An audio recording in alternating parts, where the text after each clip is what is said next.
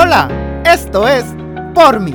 Soy Pedro Villegas y te doy la bienvenida a este espacio donde aprenderemos juntos de diversos temas acerca del comportamiento humano y espiritualidad.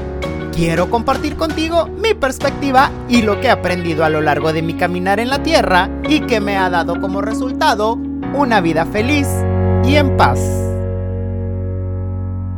Hey, hola, ¿cómo estás? Espero que te encuentres muy bien. Mi nombre es Pedro Villegas y el día de hoy te doy la bienvenida a nuestra segunda parte de depresión post-COVID. Suena muy chistoso, yo tan feliz hablándote de depresión, sobre todo cuando estoy viviendo alguna. este, pero yo creo que es parte de, ¿sabes?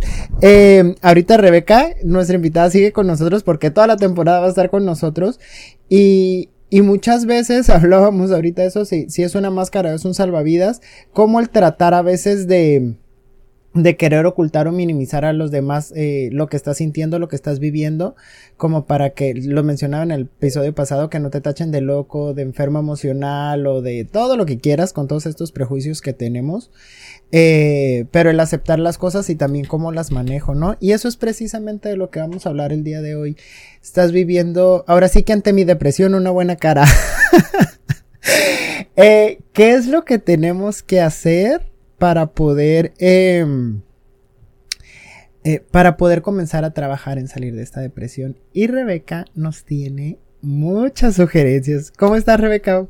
Hola, hola, ya sabes, contentísima aquí contigo y, con toda la gente que nos ve, eh, disfrutando de nuestras pláticas.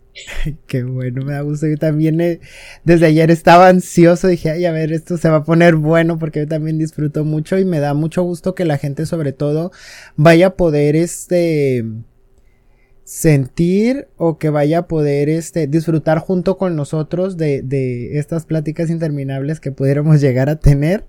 Y que lo único que estamos haciendo es poner una cámara enfrente, ¿no? De, de lo intenso que, que se puede llegar a poner esto cuando platicamos.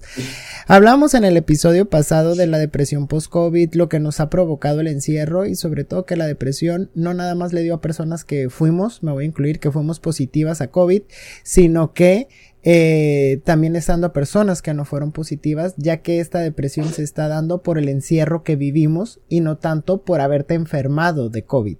Entonces tú puedes estar presentando una depresión post-COVID por el encierro, no necesariamente por haber sido positivo, sino por el simple hecho de eh, de estar encerrado, ¿no? Platicamos algunas características, el abandono hacia nosotros, el no querer salir, no querer levantarnos, no querer bañarnos, para qué me cambio si no voy a ver a nadie. Bueno, muchos síntomas que si no has visto el video, te recomiendo que vayas y lo cheques, es un video anterior a este, eh, por aquí te lo estaré dejando en una etiqueta pero que, que, tú logres identificar si cumples con algunas de estas características, conté mi experiencia y si las cumples es cómo trabajarlas. ¿Cuál es el primer paso, Rebeca, para poder comenzar a salir de esto? Fíjate que yo creo que el primer paso es evitarlo. ¿Cómo podemos evitarlo? Es muy sencillo. Seguir con nuestra vida cotidiana en casa. Ah, caray, ¿cómo es, ¿cómo es eso? Si tú te bañabas temprano, te sigues bañando temprano. ¿Sí? Obviamente, estas sugerencias hubiesen sido eh, mucho mejores hace un tiempo.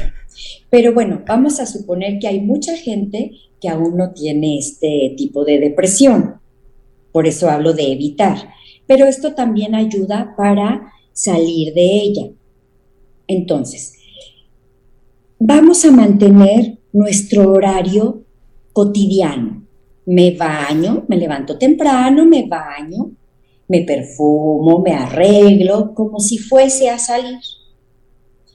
Realizo eh, mis actividades intelectuales y laborales conforme a un horario que yo estipulo o que ya está estipulado, pero ya habiendo desayunado, como yo lo hacía, ¿sí? A lo mejor eh, tú hacías temprano ejercicio antes de comenzar con tus labores del día, lo sigues haciendo igual. Si no, bueno, en la noche o a la hora que tú acostumbrabas seguir haciendo lo mismo.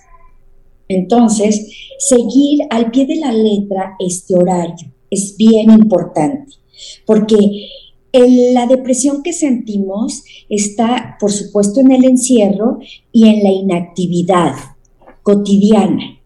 Podemos tener ciertas actividades porque, como tú decías, si tengo que entregar las calificaciones, pues las reviso los exámenes. Pero si antes, el día del examen, tú revisabas, pues seguirá haciéndolo igual, aunque tú estés ahí en tu casa. Entonces, hacemos nuestro horario y lo respetamos. Igual las comidas, igual el ejercicio e igual nuestra interacción con nuestros seres queridos. Por ejemplo, eh, bueno, yo iba una vez a la semana a comer con mi familia. Si, si ya no quiero hacerlo, lo hago. A fuerza, sí, a fuerza. Aquí es donde entra la logoterapia, que hablábamos hace unos episodios, que la logoterapia es la voluntad de sentir. O sea, voluntariamente le doy sentido a mi día a día. Entonces, tenemos que fortalecer esta parte de nosotros, esta parte interna que es básica, que es la voluntad. ¿Cómo podemos fortalecerla? Comenzando a hacer las cosas a fuerza, porque tenemos que. Esto nos lleva a provocarnos las ganas de. Entonces, ya estoy acostumbrada a no ir a las comidas familiares cada semana. No quiero ir, no tengo ganas ni de arreglarme, ni de salir, ni de platicar. Bueno, pues mi voluntad la empiezo a fortalecer y digo, pues voy en contra de mis ganas, voy a hacer pero es porque me hace un bien. Entonces aquí cambiamos del por qué al para qué. ¿Para qué hago las cosas a fuerzas?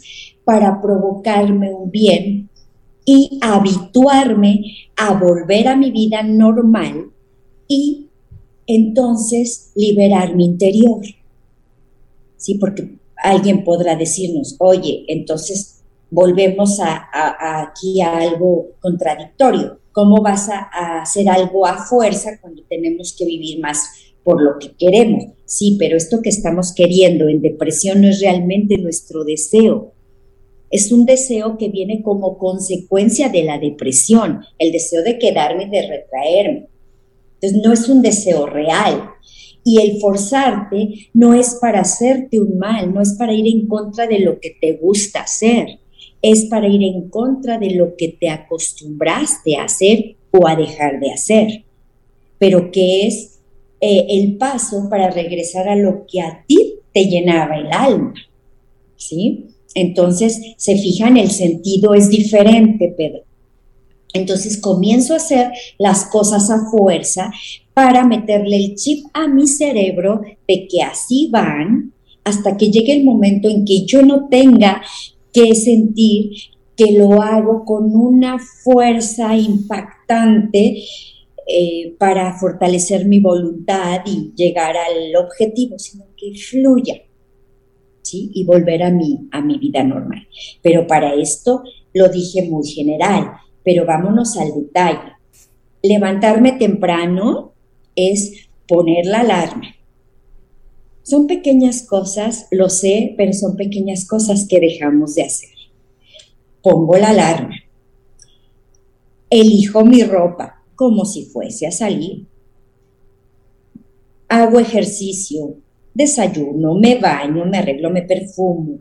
Todas estas actividades que parecen así como obvias, son muchas para cuando se tiene depresión, para cuando no se tienen ganas de hacer absoluta mente nada.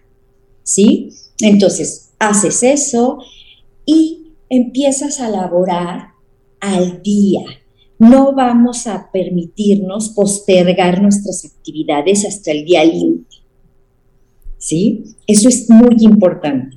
Entonces, ¿esto qué va a pasar aparte de habituarme a volver a sentirme bien?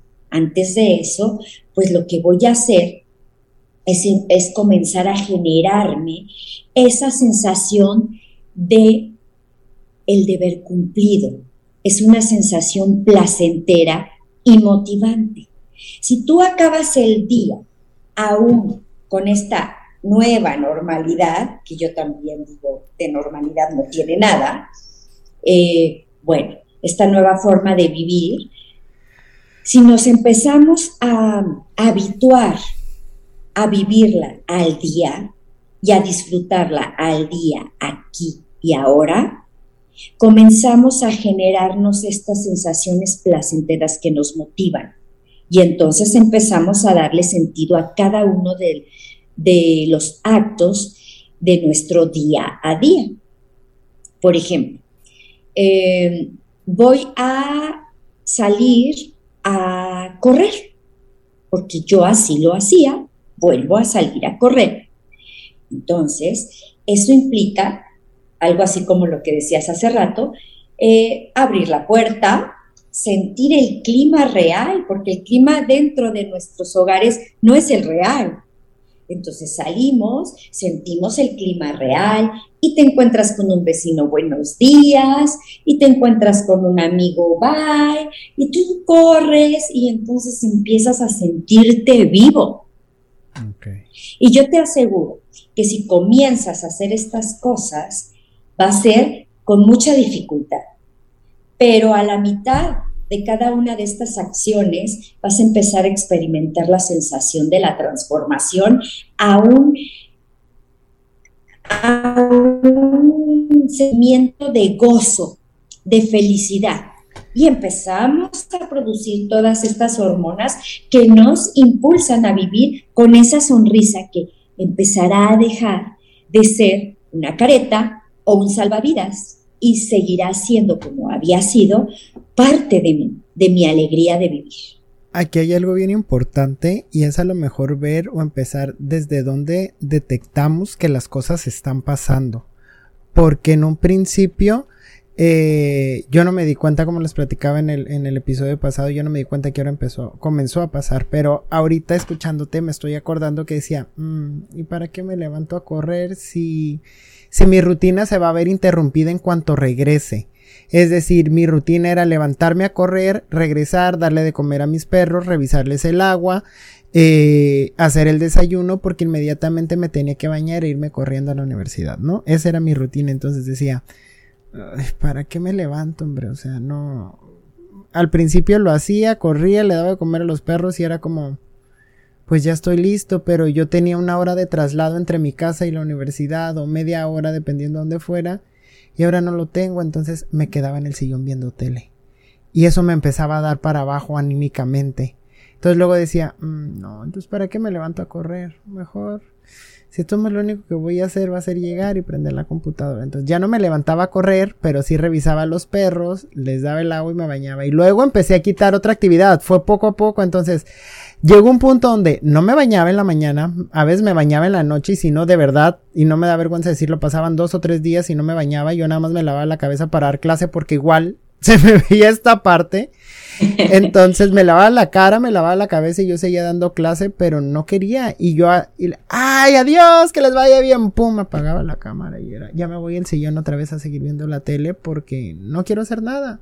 Entonces a los pobres de los perros les daba de comer porque si no se me iban a morir pero no porque quisiera salir a jugar con ellos y verlos y convivir. Entonces llegó un momento donde lo único que sí era, si tenía dos clases al día, dos veces al día, me paraba.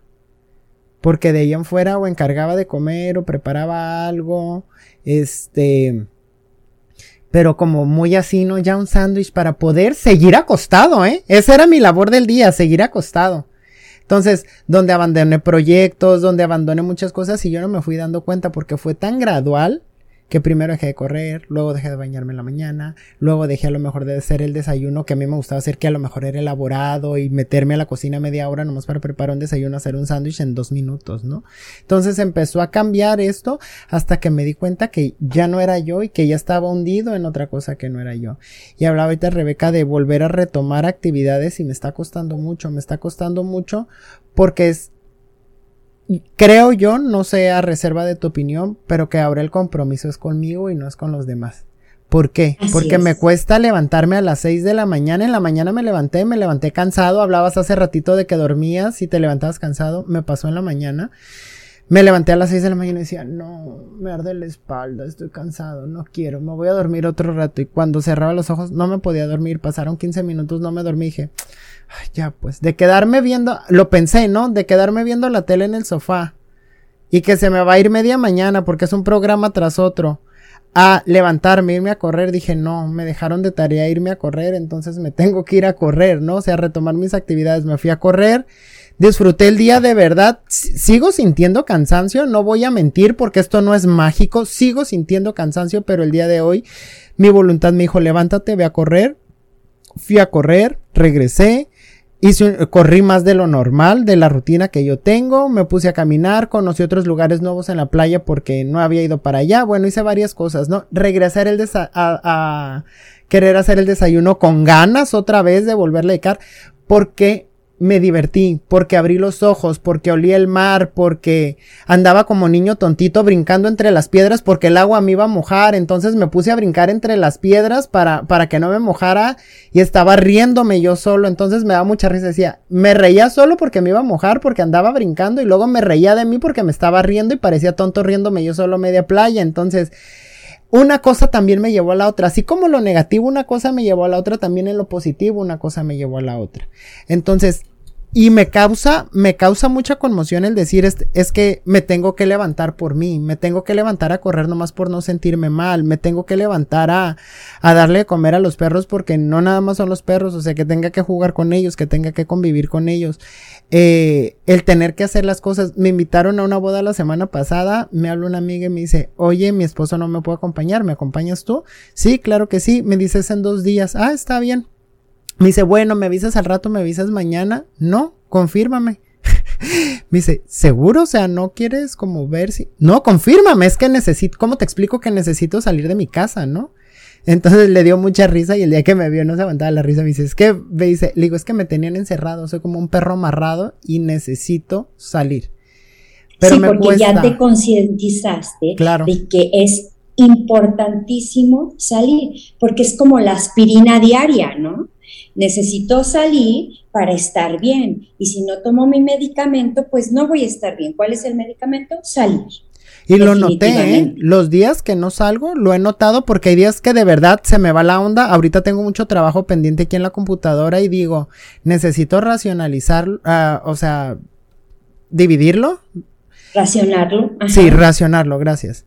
Este, porque si no, yo soy de los que se puede quedar aquí ocho o nueve horas metido, pero cuando abro los ojos y digo, ya pasaron nueve horas, eso para mí es un detonante para ponerme de malas. A lo mejor mientras estoy distraído trabajando no pasa nada, pero una vez que acabo y volteo a ver alrededor y digo, ya no supe si el sol está adentro o afuera, eso me pone de malas. Entonces, lo que estoy haciendo es dividirlo y voy a decir, no sé, hago tal o cual cosa, me doy un descanso, me voy a la playa, voy a pasear al perro, me voy a comer, regreso y sigo trabajando pero para poder salir y tener esto, ¿no? Entonces creo que es bien importante el poder estarnos eh, reacomodando el horario, el programarnos salidas y el, el, buscar actividades, ¿no? Porque nadie te, no te van a venir a tocar a la puerta y decir, ya vas a salir como cuando éramos niños, ¿no? Deja salir a Pedro a jugar. O sea, no. Esto ya es de cada quien y creo que eh, el compromiso con cada uno de nosotros creo que cuesta muchísimo más que el que podemos hacer con cualquier persona allá afuera y a veces no estamos conscientes de esto, ¿no? Por supuesto, nos acostumbramos a dejar de pensar en nuestro bienestar y en nuestra salud física y emocional.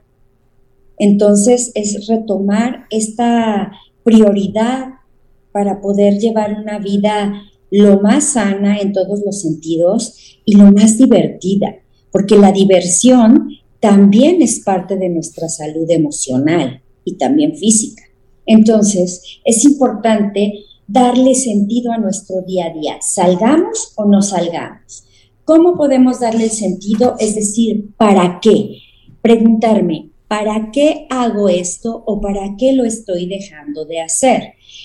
A lo mejor puedo leer un libro que me gusta, o que quería yo leerlo y lo tengo, tal vez no lo leo simple y sencillamente porque estoy habituado a no hacer nada, asumirme.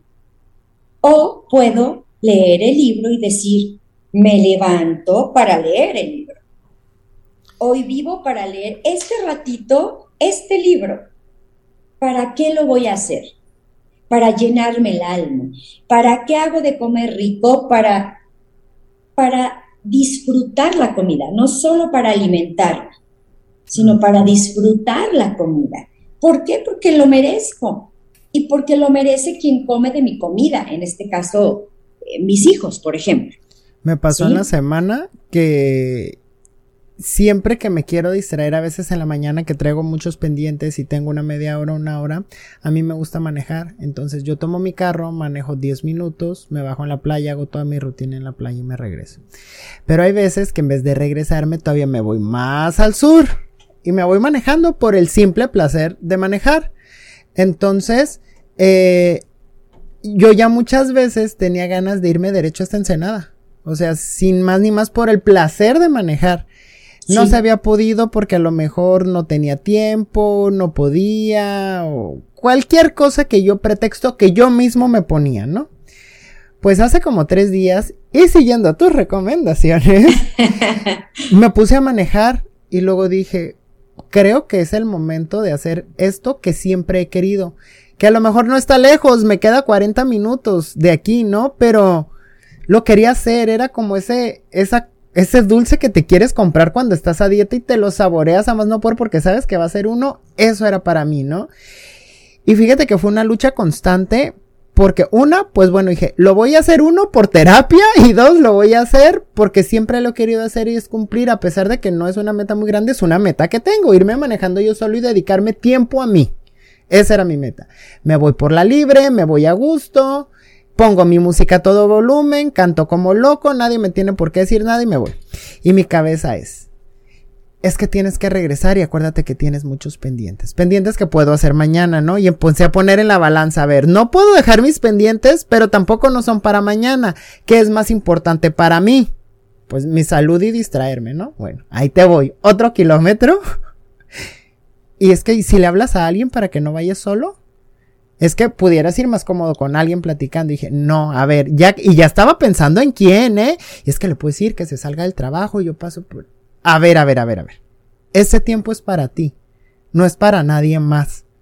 Entonces, el, aunque pueda compartirlo, no lo quiero compartir, es mío. Es mi libertad. Entonces, ya vas a moverle a alguien el trabajo, le vas a decir que se salga nomás porque tú quieres ir a darte la vuelta. O sea, vete tú y disfrútate tú. Y estuve luchando con una cosa y con otra y con otra y mi cabeza hasta que lleva a mitad de camino y dije, ya suéltalo, ya no te vas a regresar. Y lo vas a hacer hasta terminar. no es nada más eh, sacar a alguien del trabajo porque quieras ir tú a Ensenada.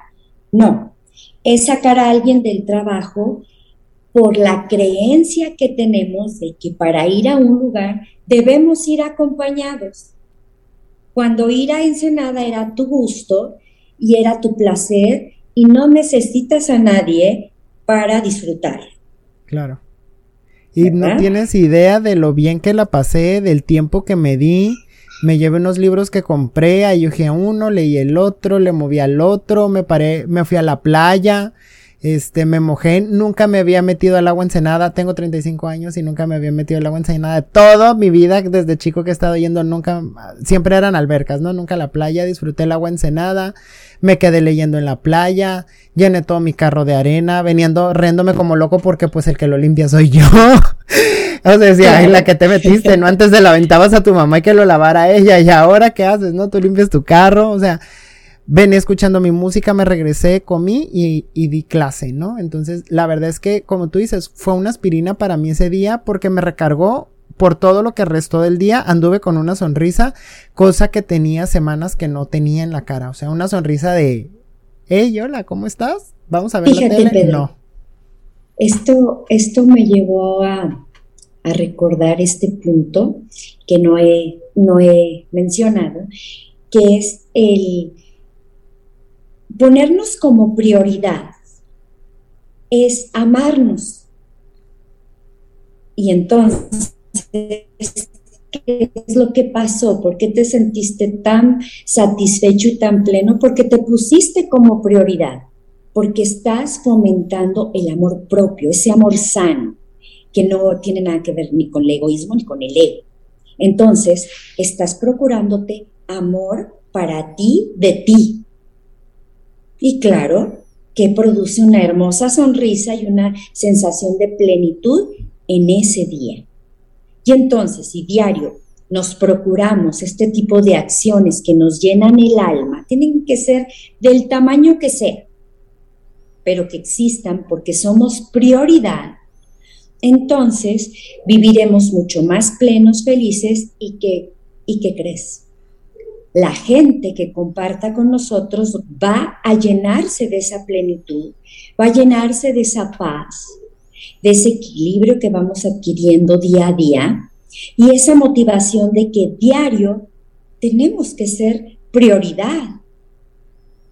Podemos ser prioridad y decidimos serlo. y entonces ponemos manos a la obra.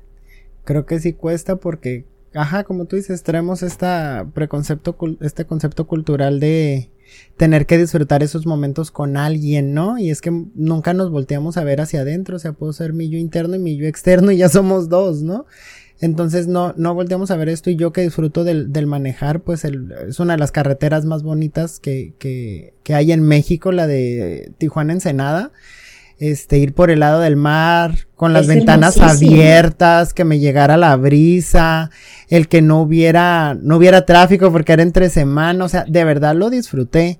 Entonces, creo que ese tiempo que me regalé fue, fue mucho, a mí me sirvió bastante y aquí la pregunta es cada cuándo lo haces tú contigo, ¿no? O sea, cuando tú te regalas este tiempo, cuando te regalas momentos para estar contigo, no pensando como yo en un inicio y me pongo de ejemplo porque tampoco soy un experto ni un erudito ni vivo en modo en diario porque la verdad no, pero mi lucha es estar bien conmigo diario, eso sí, pero es uh, cuando te regalas este momento. No porque te tuviste que quedar solo y tuviste que ir al cine solo, tuviste que ir a comer solo y pensando en que quieres estar con alguien más.